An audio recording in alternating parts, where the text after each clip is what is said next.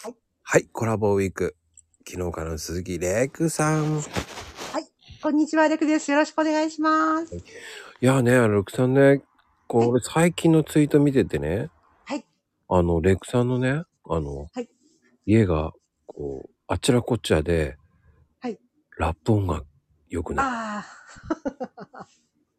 そうなんですよね。ここ最近ちょっと、ここ2ヶ月くらいかな、うん気になるなっていう感じですかね。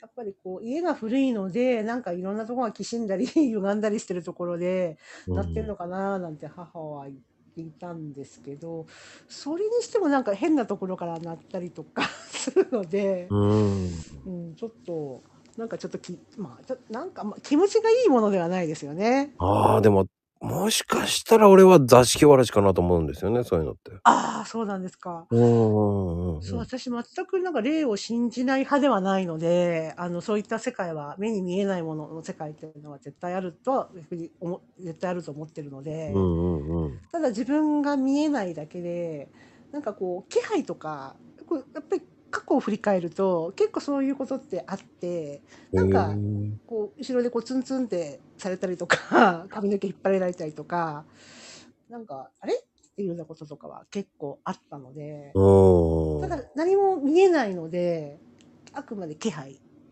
だけですかねはい見えたら怖いかななんて思 ってますそれはそれで怖いよね。そうですねまだ見たことはないんですね、じゃあ。多分見たとしてもそれはきっと夢だろうと思ってるのであ夢にしておこうみたいな感じですね見なかったことにしようとかじゃなくて、ね。そうですそうですそうですそうですそういうのはいっぱいありますあうんなんかい、ね、寝ながらとか、ちょっと夜中に目を覚ましたとか、夢だったのかとか、そういうちょっと曖昧な時ってあるじゃないですか。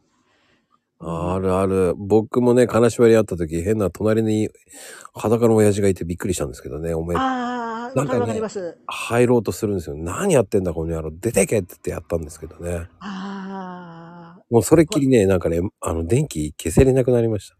あ、ああ、なるほど。ちょっとはね、一時。うん。うーん。なんかありますよね、そういうの。あるあるある。やっぱりそういう能力が周りにいる時とかも割とそういうのをこう起こりやすくなるみたいですよね。いやこういーう話。とかしてると、やっぱこう引き寄せちゃうみたいなところもあるみたいなので。わあ、怖い。まあ、昼間でよかったわ。